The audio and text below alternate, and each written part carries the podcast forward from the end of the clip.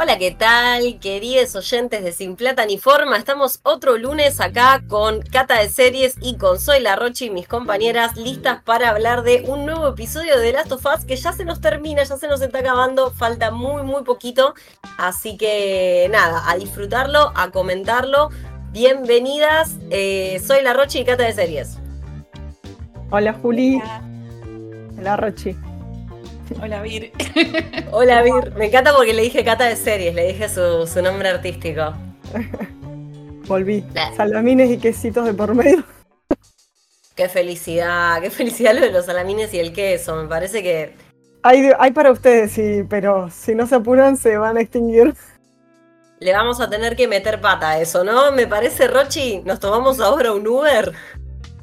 Sí, a full, me encantaría, me encantaría, pero bueno, resulta que no va a terminar saliendo más caro el Uber que el regalo, me parece. Buen punto. no, yo porque soy de Lomas. Queridos oyentes, no sé si saben, tenemos una distancia. Bueno, no sé, yo la verdad es que estoy muy contenta con el episodio 7 Left Behind. Me gustó un montón, me pareció que tiene un montón de nostalgia y memorabilia y soy re fan de esas cosas.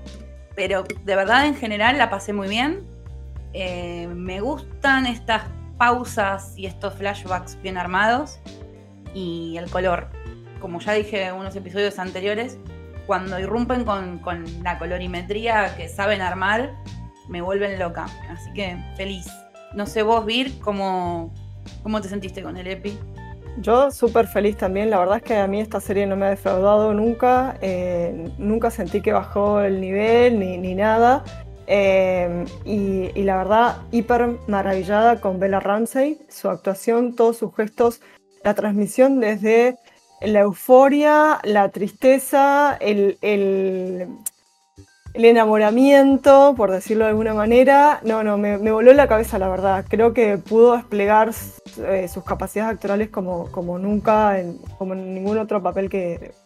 Voy a, decir, voy a ser sincera, el único que leí fue el de Game of Thrones eh, ha estado en, una peli recientemente, dirigida por Lena Dunham, eh, pero eh, que todavía no he visto, pero digo, hasta, hasta ahora obviamente me venía gustando cómo, cómo actúa, pero creo que este episodio que era exclusivamente sobre Ellie, sobre su pasado, sobre de dónde salió, cómo, cómo creo que, le calzó perfecto a esta joven actriz.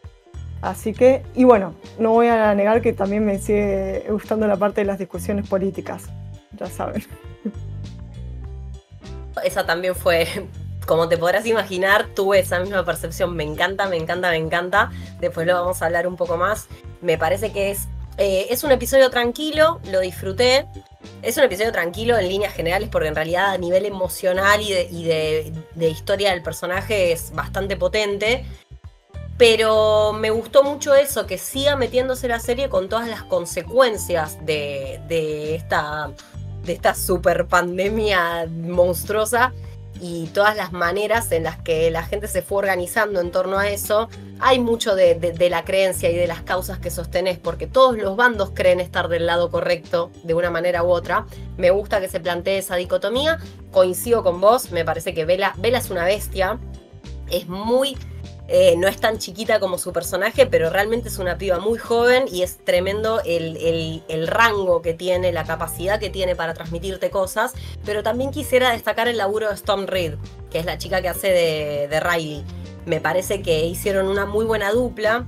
Para los que le vieron cara conocida, es la hermana de Rue en Euforia y también estuvo haciendo algunos papeles en otras películas, pero más chiquitos. Estuvo en Suicide Squad, bueno, en, Wrinkle in Time creo que es la protagonista.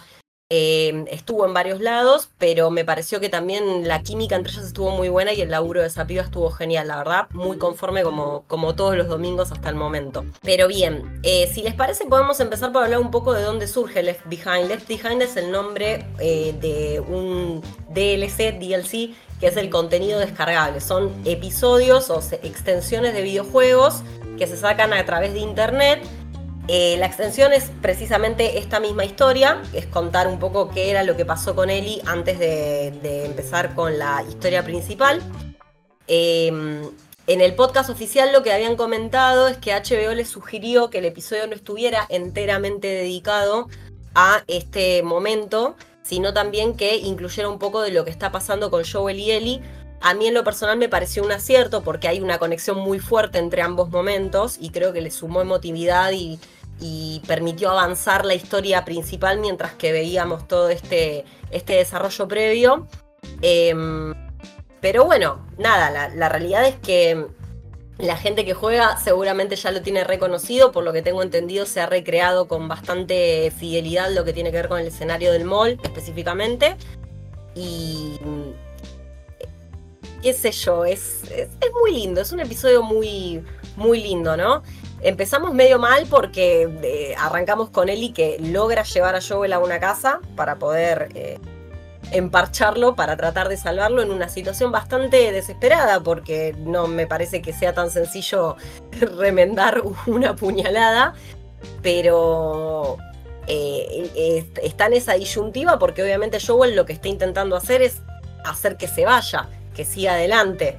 Y por un momento parece que lo logra, Sí, yo em, el episodio pasado había comentado que se sabía que en el juego Ellie peleaba más y de hecho se, yo esperaba que en este episodio la iba a ver pelear un poco más y no pasó. Le pusieron más atención y más tiempo a contar el pasado de ella e introducirnos a Riley. Y em, a diferencia del juego, en el que hasta hay un helicóptero, y ella eh, se enfrenta como a saqueadores y un montón de eh, peligros, esto no está.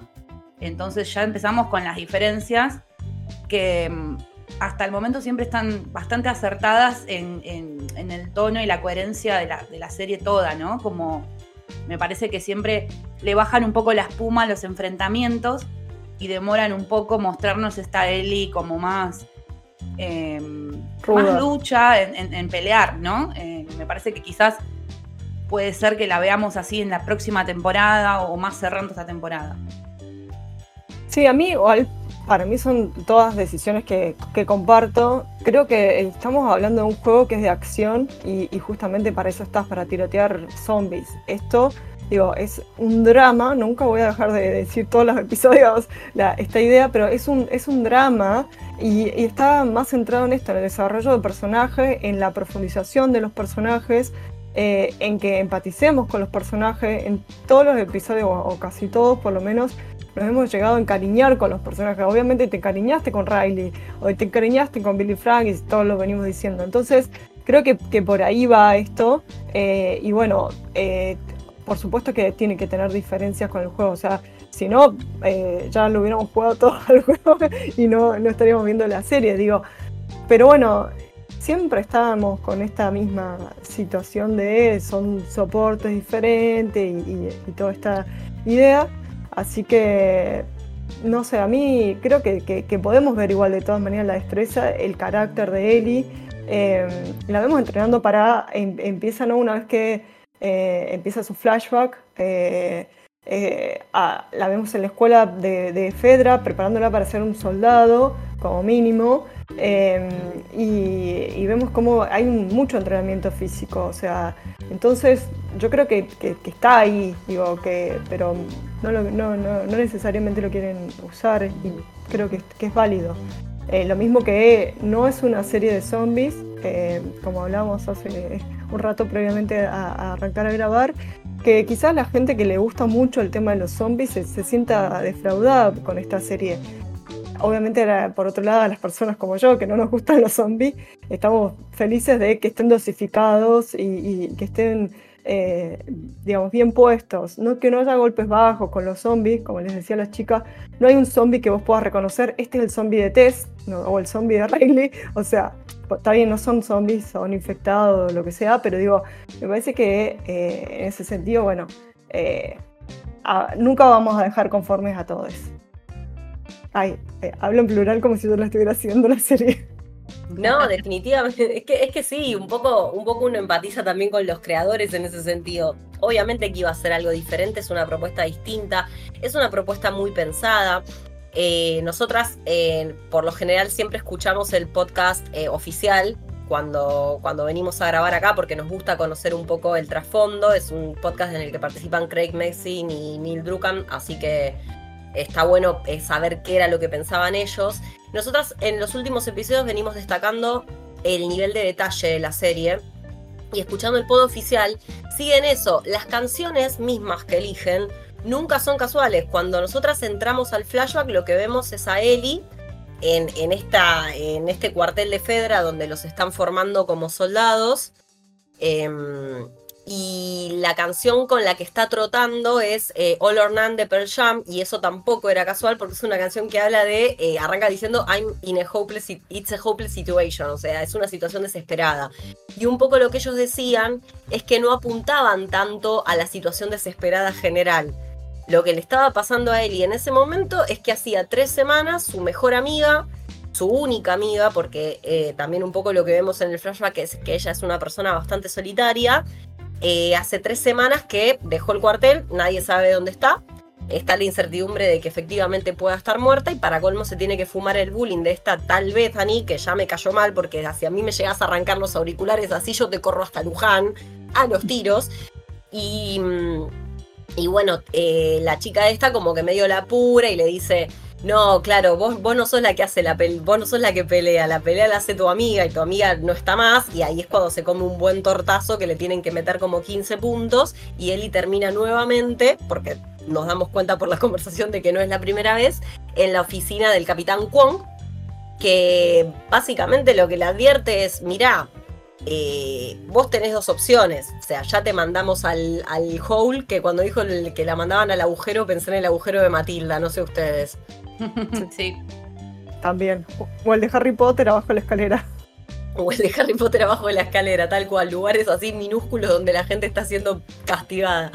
Pero mm, bueno, lo que él le dice es, mirá, vos sos una piba muy inteligente, ya lo sabíamos, eh, y tenés dos opciones. Una es seguir con esta actitud y terminar siendo una recluta y terminar haciendo tareas de mierda, comiendo mal, viviendo mal. O podés aprovechar toda esta inteligencia y convertirte en un oficial como yo y terminar teniendo un laburo mejor, porque mal que mal los oficiales viven una situación muy distinta a la de los soldados más rasos. Eh, también me parece interesante, Vir, vos hace un rato decías lo de la política. Es la primera vez que vemos la perspectiva de Fedra. Totalmente, y, es importante esa, como nosotros, o sea, nos podrán criticar que somos fascistas, que, somos dictatoriales y todo lo que quieras, pero nosotros tipo mantenemos unido esto, no se cae, eh, digamos, en, esta, en las zonas de cuarentena no se viene abajo el mundo porque nosotros las estamos administrando y, te pone, ¿no? Eh, otra vez en esta disyuntiva, caos versus dictadura o, fascismo y esta, esta necesidad del leviatán para eh, sostener eh, eh, una, sociedad.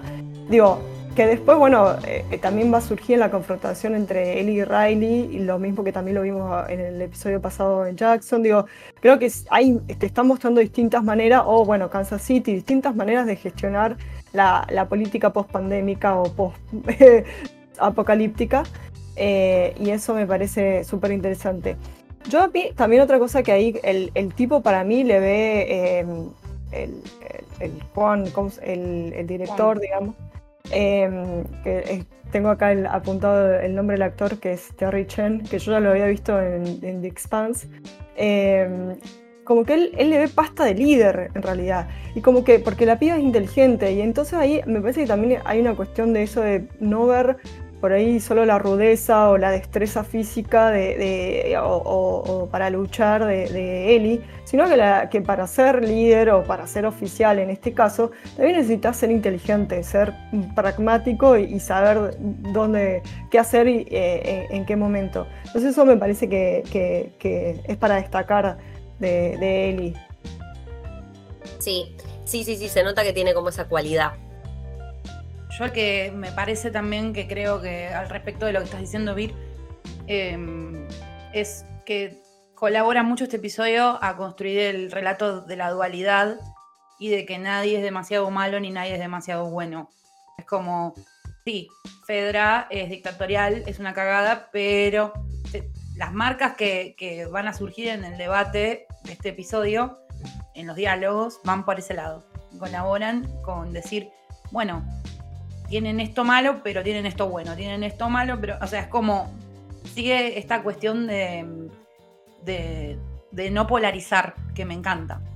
Y en, y en términos políticos, la, la, tensión entre medios y fines. O sea, todos por ahí quieren el mismo fin, que digo, en, eh, en cierto sentido, de, sostener una sociedad, de convivencia y todo lo El tema es cómo lográs e, ese fin, ¿no? Y la interpretación también de, ese fin y, los medios que utilizás. Creo que eso es muy, muy interesante. Y en lo que respecta a Joel, quería decir, este episodio tenemos un Joel que prácticamente no mete bocado, no habla, es totalmente gestual, está herido. Lo único que hace es empujar a Ellie y nada más. O sea, lo tenemos totalmente postrado. Es protagonismo full Ellie y este personaje Riley que introducen. Sí, y además también la, la mm, siempre Pedro, Pedro me encanta porque no tiene un solo diálogo y sin embargo eh, la rompe. Porque en la cara, cuando él la ve que se va, es esta cosa de, por un lado, la consecuencia de esa decisión, porque es que, bueno, definitivamente me voy a morir y me voy a morir acá y, me voy a morir acá solo. Y por otro lado, también el pensar, che, lo, lo va a lograr, efectivamente, va a sobrevivir, sentir que la defraudó, sentir que no pudo, es, es, es, y todo eso se lo ves en la cara es, algo que, tiene Pedro en la actuación que te permite pasar por todos los climas de un tipo tan complejo, de un personaje tan complejo como Joel, y en esa, en esa escena en particular se nota muchísimo. Y es la vida inicial del asesinato de la hija. Eh, creo que, mm. bueno, esa marca la, lleva eh, y la sabe llevar bien a, lo largo de, la serie. Eh, Ahí quería introducir ahora, antes de, hablar de, la, cómo aparece Riley, em, que yo me acuerdo en el primer episodio cuando Marlene la tiene secuestrada, que ella eh, le dice como, ah, ustedes los terroristas, y, ahí le, toca el corazón y le dice que Riley era una terrorista. Y, yo me acuerdo que anoté a Riley y un signo de interrogación, porque como, es, impresionante cómo vuelve, cómo saben tejer eh, en el guion. Y después la otra eh, escena era en el segundo episodio, cuando Tess le pregunta que cómo había sido mordida y ella le dice, nos metimos en un mall que teníamos prohibido entrar. Y bueno, a eso ya obviamente nos predispone para saber que va a pasar algo ahí, digo, que con, uno o más infectados. Entonces, bueno. Eh, pero bueno eh, y vos sabes que hablando de ese primer episodio, otra cosa que comentaban en el pod oficial era, vieron que cuando Marlene la va a buscar a Ellie, una de las primeras cosas que le dice es si puede recuperar sus cosas. Lo mismo con este tal Kwon que le pide el Walkman. Y claro, pensemos que en un mundo como ese, por ahí las, o sea, la última, la única cosa que tiene Ellie son esas pertenencias que ahora sabemos qué tan relevantes son. O sea, el Walkman desde ya, por esta exploración de la música, pensemos que estamos en un mundo donde la producción de la música se detuvo. Es, esos niñes no, no tuvieron, no, tuvieron otros artistas. Lo que les queda es volver al pasado. Y, ella tiene su libro, el libro de los Punk, que ahora también entendemos por qué es tan valioso para ella. Pero cuando vos mirás el cuarto de Ellie en este capítulo, te das cuenta de que, de que están todos los elementos. Está el póster del Mortal Kombat 2, que en, el, en otro de los capítulos se había encontrado el arcade en la estación de servicio abandonada, me parece que era la locación. No sé si no es en el capítulo 3 el de Billy Frank. Tiene el cassette de Aja, tiene la historieta que, lee con Sam en el episodio 5, tiene un póster de la luna, que ella había dicho que estaba como muy, muy fascinada con el tema del espacio. Es una habitación con mucha personalidad, pero también son las cosas que, las anclan a tierra. Es de, lo poco que tienen, de lo poco que les pertenece. Y me gusta que, esté construido de esa manera. Y cuando la encontramos ahí en su habitación, de repente conocemos a la famosa Riley que vuelve, que aparece. Que su vez contrasta su espacio en la, habitación que comparten. Eh, eh, Riley tiene la cama y las paredes peladas, ¿viste? Y además no está ella. Entonces como que ves la ausencia del vacío bien, eh, digo, con el contraste del espacio de Ellie sobrecargado de cosas. me, me- me gustó ese, ese contraste y, y, cómo, cómo aparece Riley en escena. Sí, sí, está muy bueno. Además, de no bien aparecen, vos ya te das cuenta de que ese vínculo es especial por más de una razón. Eh, porque Ellie está como contenta, pero a la vez la quiere matar porque no, no sabía dónde estaba y encima se termina desayunando en ese momento que Riley fue reclutada por las luciérnagas eh, y la quiere convencer de que se vayan ese día, de que se escapen para pasar la mejor noche de su vida. Realmente una oferta que quién podría rechazar. Así que se van juntas. Ahí un poco también eh, Riley le amplía lo que pasó. Le cuenta que hay una mujer que la reclutó en la calle porque la vio esquivando, esquivando guardias y le pareció que tenía condiciones. Probablemente esa mujer sea, sea Ma- Marlene. Eh, así que ya vamos a ver cómo, cómo sigue esa historia. Pero bueno, las chicas empiezan a ir al mall. Eli no sabe que van al mall, pero empiezan a arrancar y se cruzan en el medio de ese recorrido a un muertito. eh, alguien que hizo lo que no hay que hacer, aunque todos hacemos, que es mezclar sustancias. Bueno, en realidad no sabemos si lo hizo sin querer o, o a propósito, ¿no? Pero le encuentran una, una botella, eh, no, no dicen de qué, sabemos que es una bebida alcohólica, pero Sí. de, de las de antes. eh, eso, eso también es el, contraste, ¿no? Imagina una- el, el nivel de fermentación y de pudrición que puede tener ese alcohol después de 20 años, no quiero saber. O sea, creo que ni siquiera hacía falta las pastillas. Darle un traguito a eso nomás. eh, El vino más picado de tu vida. Igual creo que sí, creo que eh, la intención del tipo era, era matarse. Porque de hecho Eli dice, creo que él sabía lo que estaba haciendo, eran como muchas pastillas y mucho alcohol. Igual viene bien, no intenten esto en sus casas, niñas. Pero, Sí, pero o, bueno, o el, o el- como vos pusiste eh, en el guion, cuando puse eh, Orange is the New Black, hacía ese, ese fermentado que tomaban en la cárcel. eh, pero claro, a- ante la nada, bueno, es lo que hay. Sí, que aparte viste que dicen que es carísimo en el tráfico, por supuesto. Eh, y, me, y cuando dijo lo de eso, from before, entonces entiendo que hay un alcohol de ahora y debe ser gente fermentando cosas como Pusey, porque no, no se me ocurre otra cosa, pero, pero bueno, Mar- en definitiva, El mercado negro para, el- para las drogas siempre va a estar.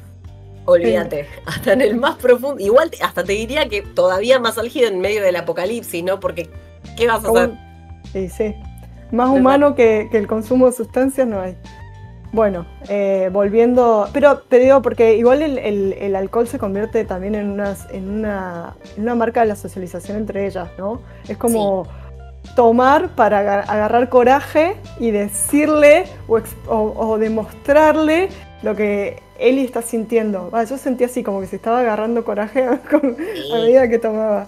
Si, Sí. a medida que se, va, se van acercando y van teniendo como más momentos de contacto físico, las dos toman. Es, es- es evidente. Es muy tierna la escena porque vos ya te das re cuenta de lo que está pasando. Que creo que todos hemos tenido alguna situación de esas. Bueno, ¿quién no? ¿Quién no? ¿Quién no se emborrachó para ganar coraje? Pero además de emborracharse para ganar coraje, acá se da esta conversación de lo que hablabas antes, el tema de cuál es la causa correcta. Yo creo que también un poco lo que le pasa a Eli, que ella se lo plantea, es vos te estás entrenando para matar gente como yo. Porque no es solamente el tema de vos estás segura de esto, de, de- que realmente, porque para ella las luciérnagas, por supuesto, por cómo está criada y por dónde se formó, son terroristas. Y le cuestiona los métodos, y, y- y, o sea, como que está todo bien con la causa, pero les cuestiono los métodos. Y es esta discusión muy propia de, de, bueno, ¿y quién tiene la razón acá? Si en ambos lados se está ejerciendo la violencia, ¿quién tiene la razón? Es como una conversación muy dictadura militar versus montoneros, o sea, me, me- me trajo, me retrotrajo a la historia argentina esa conversación que sigue hasta el día de hoy, ¿no?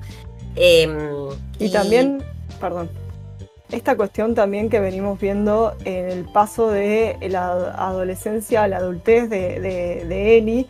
Y acá, o sea, como somos, eh, o, las circunstancias nos empujan a hablar de política con, con 14 y 17 años, eh, y a su vez seguir haciendo cosas de eh, adolescente, como tomar y, bailar, ¿no? esta, esta cosa que, todos los adolescentes tienen en este tránsito, ¿no? Soy adulto para hablar y, tener mi opinión formada sobre ciertas cuestiones, pero a la vez sigo haciendo boludeces eh, propias de, de, edad, ¿no? Eh, eso me, pareció interesante. Sí, la verdad que está muy bueno. ¿Y qué les pareció el, el mall? Porque fue hermoso de ver y fue difícil de hacer, por lo que contaron los creadores. Yo quería decir al respecto del mall, ya que surgió, que es como una especie de, refugio donde se concentra todo. Se concentra la niñez, se concentra la adultez, la infancia, digamos, la adolescencia, la pubertad, todo está ahí, porque... Y además todo tiene que pasar concentrado en una noche y para el espectador, para ustedes que están del otro lado, para nosotros, es todo en un capítulo también, ¿no? O sea, tenemos que encontrar todo en modo jugotán, bien concentrado. Y me parece que está muy bien laburado, como cada. Eh, las reflexiones que se hacen sobre el, sobre el antes. me gusta esto de, del before, que también se marca en el capítulo. No habían hablado mucho de algo que viene del antes, ¿no? Eh, y me pareció que en lo que respecta a, a cómo llegan, eh, se mantiene muy bien el suspenso en ese. Parece un montón de tiempo encima. Eso está re bueno. Como van saltando, hacen como esa especie de parkour entre, entre los tejados. Y cómo se aclara que es una zona eh, que ahora está conectada y que eh, significa que está creciendo la población. Eso también es un dato interesante, porque significa que es una que, una que está creciendo y que mm, empieza como a, también eh, generarse esto de qué, información manejan las luciérnagas y qué información maneja eh, Fedra, porque es un, es un lugar que es prácticamente sede de las luciérnagas. Entonces esto está interesante también. Y después, bueno, avanzando un poco en el capítulo, ellas eh, llegan y tienen esta conversación sobre la lencería, que me parece también muy interesante. Eh, que va en la línea de algo que había tomado como eje de análisis de, de Eli, que es el tema de la sexualidad y el desarrollo del reto de iniciación. Esto de mm, mirar su reflejo en la vidriera con la lencería y, como emular si, qué, hubiese hecho ella con eso, ¿no? Puesto, o si va con ella o no, y que hay como un momento erótico o protoerótico en este episodio para con su amiga, que se va a transformar ya en algo más a partir de determinado momento que ahora vamos a llegar. Así que eso me gustó, me gustó eso de para qué lo usaban, em, de, pensar la sexualidad desde un lugar de, en ese presente, como qué, erotismo es posible en ese post-apocalipsis. Esto es re novedoso de la serie. O sea, en eso me parece, de la Sierra Kabir, en eso me parece como súper novedosa la serie porque pienso en, The Walking Dead o en C-Nation, que es otra serie que para los amantes de, los zombies vayan a ver eso si quieren ver sangre. Em, que parece que todo el mundo es como que coge tipo conejo eh, y siempre, el, único sexo posible es el, es el sexo mm, misionero re básico, re hollywoodense y no se cuestiona nunca la sexualidad, la construcción de la sexualidad. Perdón, Bill. Una que a mí me hizo mucha gracia cuando Riley le dice, eh, te, imagino en tanga. Claro. o sea, sinceramente no, no, me lo esperaba el comentario, ¿no? Pero a la vez es un comentario tan acertado de, de la situación y de la edad de las pibas y todo, que no entiendo por qué me, sorprendió. Y, después el otro tema que yo recuerdo cuando vos comentaste en el episodio 3 de Billy Frank sobre el sexo en las series apocalípticas, y hablabas de esto, de como el sexo es solo para reproducción, ¿no? De la especie. Y, acá está, está bueno que, jueguen con, eso, con, el erotismo o, con otras posibilidades, ¿no? Eh, en el marco de, la situación, ¿no? Eh, sí, me, encantó también que, Riley lo que le organiza con, esta noche perfecta es y que está preparada, totalmente pensada, más allá de que ella ha estado viviendo ahí, después vamos a, darnos cuenta, pero, pero la pensó en base a los gustos de Eli y la preparó como una velada cuando, cuando tipo romántica, como bueno, te invito al cine, después vamos a cenar y después te pongo las rosas sobre la cama, por decir una, una muy típica de heteronormal. Pero eh, digo, yo sentí que realmente era, era eso, una, una velada romántica muy pensada y preparada, eh, conociendo para demostrarle a la otra persona que la conoces. Sí, definitivamente, para mostrar a otra persona que la conoces y es imposible no, no morirse de amor porque está todo, todo tan bien pensado como vos decís. Y también me parece muy interesante cómo a medida que van pasando por las distintas sorpresas, se produce esta transición. Porque empezamos con la escalera, que en realidad no era una sorpresa, pero claro, ella se queda fascinada porque en su puta vida vio una escalera mecánica. Entonces es muy loco para ella y que aparte me encanta que, suene Take On Me de, de Aja, que tengo entendido que en la segunda parte del juego es importante. Eh, así que, o sea, sabemos que es importante. Alguna de acá sabe por qué y yo no voy a querer saber. Así que vamos a fingir demencia.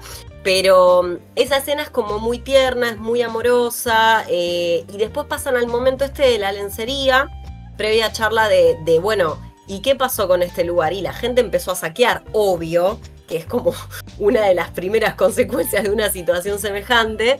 Y van viendo los locales que quedaron intactos porque obviamente a nadie se le ocurrió ir a romper un vidrio para sacar una tanga.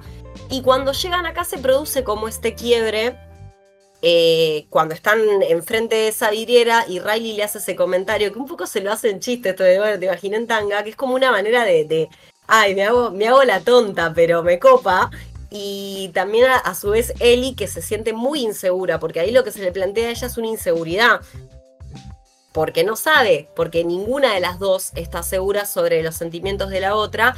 Y creo que ese, ese quiebre se termina de consolidar en la escena del carrusel, cuando llegan a, esta a esta calecita, que qué metáfora mejor de la adolescencia que estar escabeando arriba de una calecita. Yo siento como que esa escena es la síntesis de esas dos cosas, la síntesis de esa transición. Eh, y además suena Just Like Heaven de The Cure de fondo, así que nada, hermoso, la verdad me, me, pareció un detalle divino. Eh, pero bueno, esa escena tan linda tampoco o sea, dura poco porque el conflicto sigue estando ahí y las chicas se vuelven a confrontar. Y ahí me gusta porque en realidad, hablando del tema sobre la adultez, están hablando sobre el futuro de cada una. Y, ella, eh, Eli le dice, podemos ser oficiales. Y Riley le dice, no, vos tenés las condiciones, a mí me ven, y le dice el puesto que le dan, y es el de supervisora de los que palean las cloacas, la, bosta, por decirlo mal y pronto. Y eh, creo que, nada, que, ahí, digo, entre, si Fedra te va, te considera para eso, eh, que, digo, si, lo pensás en estos términos de que todas las tareas son importantes para seguir sosteniendo el régimen, bueno, pero si vos lo pensás como esto, querés hacer algo más, eh, el tema de, algo más utópico, como luchar por la libertad y, unirte a las luciérnagas, me, parece que es mucho más atractivo para, para Riley para, y justamente para una joven de 17 años. A mí me hizo acordar a, cuento de la criada, cuando las mandaban a palear en... ¿Qué eran? Basurales. Yo la, hace muchos años que no la veo. El cuento de la criada.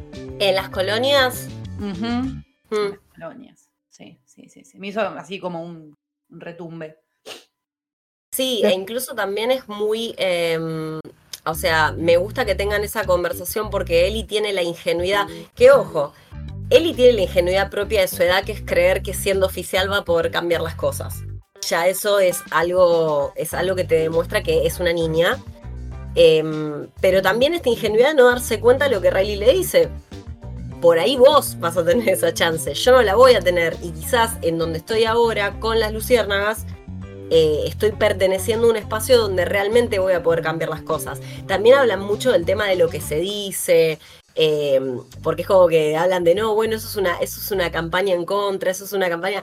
Y es en la misma conversación de siempre. Riley está convencida de que hay comunidades que lograron reponer la vida anterior.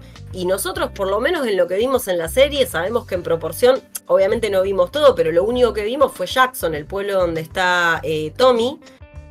Y después vimos la experiencia Kansas. Y ahí vos te das cuenta que no es tan lineal. Pero Riley está muy convencida de que, de que es por ahí, de que, de que tiene que seguir por ahí. Sí, también creo que ahí salen un poco de la, de la situación de como discusión, porque saben que en, parte es como una discusión en la que no vas a resolverla, me parece. Eh, yéndose al, al, fotomatón este a sacarse las fotos, qué escena más bonita y divertida. Ay, es divina, es hermosa. Me gustó. Igual acá también está esto que en la serie se viene planteando en otros episodios, el hecho de qué se puede hacer para cambiar el mundo, que también lo ha comentado Joel con ella cuando hablan de Tommy. O sea, él se pensó que iba a poder cambiar el mundo. Y me parece interesante también que es como la, visión que tiene Ellie sobre el cambio del mundo, o que al menos tenía antes de conocer a Joel. Sí, totalmente. Y la cabina de fotos también tiene otra cuestión que es esta de cuando quedan pegadas, que se genera como una tensión y que ella dice, bueno, correte, correte, están cada vez peor, o sea, se, están prendiendo fuego, pobrecitas, porque claro, la, tensión y la incomodidad de cuando tenés contacto físico no es lo mismo que tener contacto físico con un amigo cuando es una persona que te gusta, o sea, estás subido en una nube pero estás como tenés tan incierto lo que al otro le pasa, no sabes si es recíproco o no, te quedás medio en el molde. sí está bueno. E, e, es, muy lindo lo que pasa entre las chicas. Y... Está bien logrado todo eso, que esa, te transmiten realmente que está pasando eso y, justamente como vos quizás tuviste esa experiencia, la, estás viviendo realmente eh, como es. Sí, totalmente. Y después llegan al arcade donde todo es magia, alegría y esto que vos decías hace un rato, eh, de, cómo se nota lo pensada que está la, noche, porque Riley le dice, estuve como una hora ayer tratando de ver cómo abrir la máquina de fichas. Hay una dedicación en esa noche porque también Riley sabe algo que Ellie no sabe todavía. Riley también sabe que es la última noche que van a estar juntas.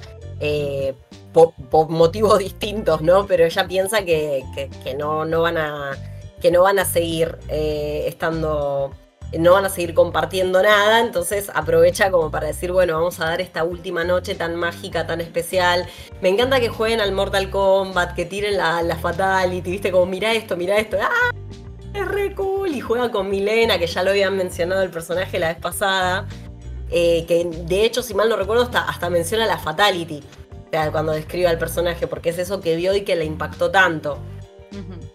Sí, todos nos quedamos a ver el festejito del que ganaba en el Mortal Kombat. a veces incluso cambias capaz de personaje para jugar para, para ver qué, festejo traías si llegabas a ganar con ese personaje. Va, yo hacía eso. Sí, eh, obvio. Era, era re divertido ir cambiando.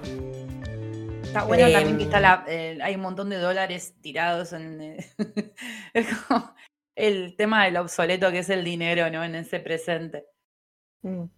Sí, sí, sí, sí, como está todo ahí, ¿a quién le importa? Ya está. La, la, eh, resultó ser un, papel, al fin de cuentas. Y después ahí es cuando ellas están jugando, como que la cámara eh, te enfoca para otra zona que está más oscura, y ahí ves el, a uno. Para mí, eh, el, infectado que vemos, el de la pared, no sé si es el mismo que las ataca. Pero bueno, es una duda. pero bueno, ya ¿Ah? ¿Por, qué, ¿Por qué crees que no? Yo pensé, yo asumí que sí. Porque me parece que el de la pared está como más petrificado, más que a lo sumo se puede mover, cliclear un poco y nada más, pero no sé si despegarse de ahí y salir. ¿Te acordás como el, que ven en el museo, eh, en, el segundo episodio, que está hecho una obra de arte ahí? Eh, sí, es que a mí me sorprendió cuando vi que después se había movido. No sé si estaría en un estadio anterior eh, como amurado pero no tanto, o si, o si efectivamente hay más de uno y nos mostraron ese y después apareció otro. Sí, para mí, para mí es eso, porque además el que, el que las ataca eh, tiene todavía bastantes formas humanas. Digo, se le ve el, como del cuello para abajo, es un cuerpo humano. Entonces me pareció que no era el mismo. Pero, pero bueno, pero ya te, ya te están, ya te están empezando a, introducir a la situación.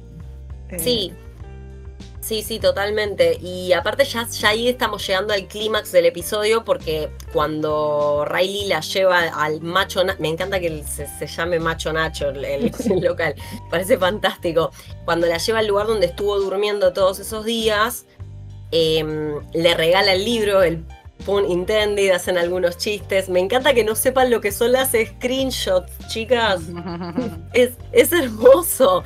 Eh, me encanta que la serie nunca descuide el detalle de que estas pibas nacieron después. De, que ninguna persona de las que estaba después conoce todas esas cosas. Me gusta porque hasta en los detalles más chiquitos lo ponen. No existen los celulares inteligentes, digamos, que a lo sumo tendrán esos Nokia 1100 como habrán logrado alcanzado a ver eh, los, Joel y, digamos, pero ellos ni siquiera eso, o sea, absolutamente nada. A mí me pasó también una escena en el episodio anterior que dije, ay, si tuvieran un celular. pero bueno. Em, sí. igual era el chiste que, leían, creo que era sobre los screenshots en las compus. Sí. Cómo se emborrachaba una compu, creo que era con, screenshots, ¿no? Sí, era, era sobre una compu, era sobre una compu tal cual. Pero claro, tampoco, tampoco nacieron después. Todos nacieron, las dos nacieron después. Riley es más grande, pero nacieron cuando ya, ya se había acabado todo, básicamente. Em, pero bueno, en ese momento del macho Nacho, eh, Ellie descubre bombas y se da cuenta de que, claro, Riley no está ahí escondiéndose. Riley ya tiene un puesto asignado y ese es el lugar que le asignaron. Y ahora la van a mandar a Atlanta. Ahí es donde finalmente se lo cuenta y le dice que ella le preguntó a Marlene si la podía llevar y ella como que le dijo que no. Que igual también había que ver si Ellie, igual probablemente sí, porque yo creo que Ellie quiere estar con Riley más que cualquier otra cosa. Pero, pero bueno, se enoja porque obviamente se siente decepcionada. Yo creo que una parte de ella piensa, che, esto lo hiciste porque me querés o lo hiciste porque me querías reclutar. Y... O una manera de decir adiós, nada más. O sea, vos me lo, me lo estás vendiendo como la, una noche increíble, pero no como la última noche. Y por eso tiene que ser como increíble porque es una despedida. Entonces quiero que te lleves el mejor recuerdo de mí de esta noche. Pero digo, en ese sentido yo creo que se sintió como estafada por, por Riley, que no, estaba no le dijo de entrada todo como era, ¿no? Eh, y ahí sale, eh, sale enojada, eh, chinchuda, y, y empieza a escuchar unos gritos, ay, yo pensé que eran reales. También, ¿quién no se comió de la madre? Yo pensé, ah, listo, ya arrancó. nos lo hicieron a propósito, qué gente de mierda. No, como si no estuvieran conformes con hacernos sufrir todos los domingos. Eh, pero bueno, nada, falsa alarma, falsa alarma el tema del grito. Riley todavía está acá, no pasó nada y está en esa tienda de cosas de terror. Tampoco me parece casual ese, ese escenario para lo, que termina pasando.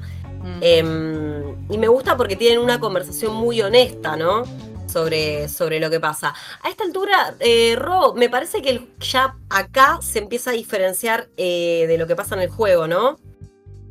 Sí, eh, me quedé pensando en la máscara también que usa eh, Eli, que usa una máscara de lobo. Si eso también no es un, guiño o un indicio de algo que va a venir, pero bueno, me quedé pensando en eso. Sí, em, acá hay diferencias. Hay diferencias porque eh, el tema de mm, las bombas que encuentra Ellie de Riley, de Riley no, están en el juego. Y después también eh, hay un montón, o sea, hay un montón de infectados en esta escena que lo sacaron. Y acá queda uno solo, que es después del momento mágico en el que ellas bailan con las, con las máscaras. El tema este de, de Eta James. Eh, y después ya todo vuelve a la normalidad. De hecho, dicen por ahí que los diálogos son calcados a los del juego. Pero no hay un, enfrentamiento tan grosso como, como el que está en el juego. A mí lo que me gustó de esta escena y de los diálogos específicamente es cuando Riley le explica, o sea, yo tuve una familia, eh, me duró poco tiempo porque en otro momento dice que, los mataron, que, que, ya había visto muertos, había visto a los padres, eh, pero también este es súper clave y, a nivel sociológico y político la cuestión de la pertenencia. O sea, somos seres humanos, o sea, los humanos somos seres sociables y, queremos pertenecer. Eh, ya sea a una familia, a un grupo, ¿no? El, clásico tema de la adolescencia que supuestamente ¿no? Eh, los adolescentes hacen determinadas que tienen determinadas conductas para pertenecer a un grupo, para ser aceptados, pero, pero no solo en, ese, en esa etapa de la vida, a lo largo de toda tu vida querés tener, no sé, eh, un grupo de amigos, de colegas, de laburo, una religión, vos querés, eh, entonces te querés pertenecer a algo, incluso a veces a algo superior a, a, vos, eh, ¿no? ser parte de es re fuerte y es súper importante, me parece, cómo, cómo lo encararon para ese lado. Igual no sé a vos qué te pasó a oír, pero yo no sabía que Ellie era huérfana, huérfana. Acá en este episodio me quedó bien claro, porque Riley le dice eso, le dice, bueno, yo sí por un tiempo tuve una familia y sentí lo que era pertenecer. Entonces ahí es como que entendí bien la diferencia entre, entre Ellie y, Riley. Creo que la habían llevado de bebé ahí a, a la escuela de Fedra por lo que me pareció que habían hablado con Marlene o, con Tess, no recuerdo. Hablando de, de Bella, ya que, ya que estamos hablando de Ellie, y esta cuestión que decíamos de, de lo maravilloso que es lo que está haciendo, que también en el podcast oficial lo comentan, con la misma admiración que nosotras lo comentamos, o sea, ellos mismos también están enamorados de lo, de lo que ella está haciendo, que tiene una máscara en la cara y con todo el movimiento corporal te das cuenta de lo que le está pasando. Y eso es increíble. No le ves un gesto facial y, cuando vos la ves que como que se va moviendo, vos ya te das cuenta de que se decidió. Que ante lo inevitable de lo que va a pasar, se decidió. Es la danza del apareamiento, apareamiento por decirlo de alguna manera, pero como realmente ves de, eh, justamente con su cuerpo cómo se, cómo se está, digamos, eh, entregando ese juego de, seducción, por, decirlo. Eh, está bueno también lo de mm, juego de seducción y los clímax. Em, se mezcla el clímax positivo con el clímax negativo. Es el clímax del episodio, full. Ese beso ahí. Em, y ese momento en el que Eli se disculpa y la otra le dice, pero no, no te disculpes. Está todo bien. ¿Viste? Es como, claro, dale que va. este y es todo tan bonito y dura tan poco. Como, oh. Bueno, vos habías dicho que te recordaba San Junípero y es realmente es un capítulo que es muy San Junípero, el de Black Mirror, de la cuarta temporada, si mal no recuerdo. Sí, la primera temporada que hizo Netflix. Sí. Y ese es, es verdad que es un San Junípero que termina en el horror, pero es muy tierno todo ese momento. Em, de finalmente poder expresarse lo que sentían. Aparte me encanta porque ella dice, no te vayas y ella dice, bueno, dale, no me voy. Claro, ¿cómo no? O sea, es, imposible irse después de eso. Y pasa todo tan rápido. Em, y es la primera vez que vemos a Ellie realmente desesperada. Eso también me, me, pareció notable porque nunca la habíamos visto ante una situación así. Cuando se mira, viste, y como que se, se, pasa la mano y dice no, no, no, no, y después se da cuenta que, que Riley también.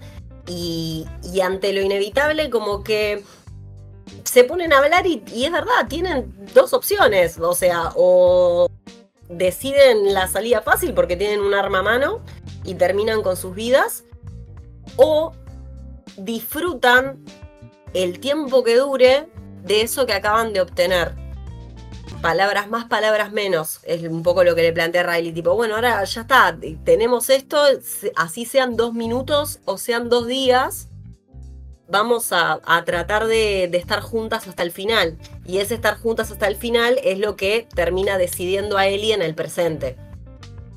Exactamente, dos comentarios. Eh, uno respecto de, volviendo otra vez a la actuación y a los gestos de Vela, pero te juro que primero ves el éxtasis. Yo le vi la sonrisa, que, no tiene los dientes perfectos, pero porque no se la había visto en ningún otro momento, verle la sonrisa así como completa. Después, la adrenalina de haberle clavado el cuchillo al, infectado. tenía una, una euforia, una adrenalina, y después la agonía. O sea, de eh, verse las dos mordidas. O sea, pero es, tremendo cómo, cómo, todo eso pasa tan rápido, obviamente pueden haber sido escenas que se filmaron, se cortó y todo eso, pero, pero lográs verlo, cómo, cómo cambió su cara en, tan poco tiempo, cómo pasó por todas esas sensaciones. Y después, nuevamente, justo retomando lo que vos decías, Juli, esto de la, de la salida en el lecho de muerte, ¿no? Eh, Riley sabe que, que, el destino es eh, inevitable en eso, que todos tarde o temprano llegan a, eso. Eh, y Joel, que cree que también se está muriendo, y entonces le dice, andate, andate y, alcanza a, Tommy. Entonces, como, como eso también, huí, salí de acá, ¿no? Entonces, ya sea con... Entonces creo que, ahí el, paralelismo es bastante clave. Sí, y también eh, e, e, el paralelismo es clave y por eso también es tan conmovedor, porque cuando Eli toma la decisión de efectivamente estar hasta el final, pase lo que pase, y regresa con las cosas para coserlo, en una actitud de muchísima fe, porque no es, no es una herida pavota y lo está cosiendo una pendeja y él mismo sabe que eso no puede llegar a salir bien y sin embargo se agarran de la mano. Y ahí yo que yo no sé, me agarró como un escalofrío porque fue como, ah, no, ah, no. Está bien que la relación de ellos está súper bien desarrollada, pero eso me dio acá en el pecho como, ay, me muero, me muero acá. Qué hermosura. No lloré, no lloré. no, no. Están, cayendo lágrimas acá. Nosotras nos vemos cuando, cuando hablamos. Y acá la, la doña eh, está in tears. It easy. Che, bueno, em, yo quería decir que me gusta mucho la frase em, de Riley cuando, cuando contemplan finalmente la, opción de las dos transformarse en zombies juntas. Y ella dice algo, así, o sea, no es sick, pero dice algo así como que qué eh, hermosamente romántico, qué bestialmente romántico es volvernos locas y zombies al mismo tiempo juntas que es como al final, eh, mirá qué giro que nos dio el destino en esta noche que yo había planeado tan cuidadosamente, eh, que al final es, es como dramáticamente, trágicamente romántico a lo shakespeariano, ¿no? Como, o a lo griego, ¿no? Como las dos muriendo. Y, y como Riley no, no lo va a saber, o sea, lo que va, no, no sabe lo que va a pasar. Incluso estuve leyendo cosas que pone la gente que hay como teorías sobre qué onda Riley. De hecho, o como. estuve leyendo notas que dicen, ¿murió Riley o no? Porque claro, como no lo muestran, viste, generalmente en las ficciones necesitamos el cuerpo para estar seguro del todo. Y ahí tenemos un público que está traumado con The Walking Dead. O sea, The Walking Dead resucitó muchas veces o trajo muchas veces personajes de la muerte. Entonces hay como un, una cosa como que surge la conspiración. Pero bueno, vamos a ver, no sé. Nos vamos a enterar ahora, calculo, porque mm, a lo que voy, nos vamos a enterar porque me parece que el episodio siguiente va a invariablemente tiene que ser la continuación de esto. Así que si, si, la, si decide la serie matarla, la matará en pantalla y no quedarán dudas, y si no, no sé, nos dejará con la inquietud.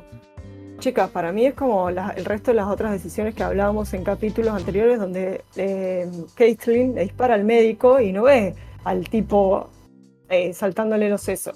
O sea, escuchar el disparo y listo. Y en, había otra situación, eh, creo que en ese mismo episodio, y, no lo ves, que me parecen buenas decisiones, que cortar ahí y, no ver qué pasó. O sea, además que como sabemos, la infección Em, no tiene la misma rapidez en los dos cuerpos, en, ningún cuerpo, entonces no, no sabemos qué, qué, pasó y me parece que está bien dejarlo ahí planteado en la duda. Si se fue Eli cuando se da cuenta que ella no se va a convertir y la otra sí, no, no sé, me parece que está, está bueno dejarlo eh, ahí. No creo, no me parece que agarren el recurso de revivirla y, traerla. Espero que no. No, yo lo que digo es que origina que la mm. gente que es nueva en, la serie, eh, inevitablemente eh, haga una nota presumiendo que, ¿entendés? Que, la mina no esté muerta, ¿entendés? Que se genere conspiranoia. Porque te digo, ya hay, es un recurso utilizado, entonces hay como, para mí también es como, como vos decís, O sea, para mí ya está. claramente no, no, no va a volver Riley, está muerta. Pero bueno, ¿Vieron el tráiler del siguiente episodio? no. Yo tampoco, sigo con esta política de no ver nada y sorprenderme domingo a domingo. Así que ya nos queda re poquito. Eh, voy a, voy a aprovechar, aprovechar a, a tirar una fobia. Eh, ¿Por qué las series tienen episodios impares? Te arruina el talk. Sí, Ay, no, te entiendo. Como, ¿por qué nueve? ¿Pero por qué nueve? No ocho, no diez, nueve. ¿A título de qué me haces nueve episodios? Sí, pasa, pasa, pasa eso. Eh, me pasó, series que terminan con 11. ¿Qué es 11? ¿Por qué me pones 11? Sí, no me gusta tampoco. Pero bueno, ya nos vamos a, a sorprender. Quedan dos domingos, por ende quedan dos lunes de, de Last of Us. Pero también vamos a seguir con un montón de cosas. El Se Vienen Cositas de marzo viene picadísimo, picadísimo. No nos van a tener que extrañar mucho tiempo porque ya vamos a volver con otros lunes porque van a venir otros domingos muy interesantes y lo, lo dejo por ahí. Eh, así que nada, chicas, como siempre, un, un placer. Un placer acá estar las, las tres compartiendo nuestras impresiones. Eh, nosotras somos Sin Plata ni Forma. Eh, acá presentes, Monita con Navaja, quien les habla. Rochi, soy la Rochi. Y Vir, arroba cata de series. Le mandamos un beso grande a Vandelay, que ya la van a estar escuchando esta semana en un episodio especial que está in the making y que esperamos que les guste mucho. Así que nada, hasta la próxima. Hasta Chao. la próxima. Vuelvan prontos.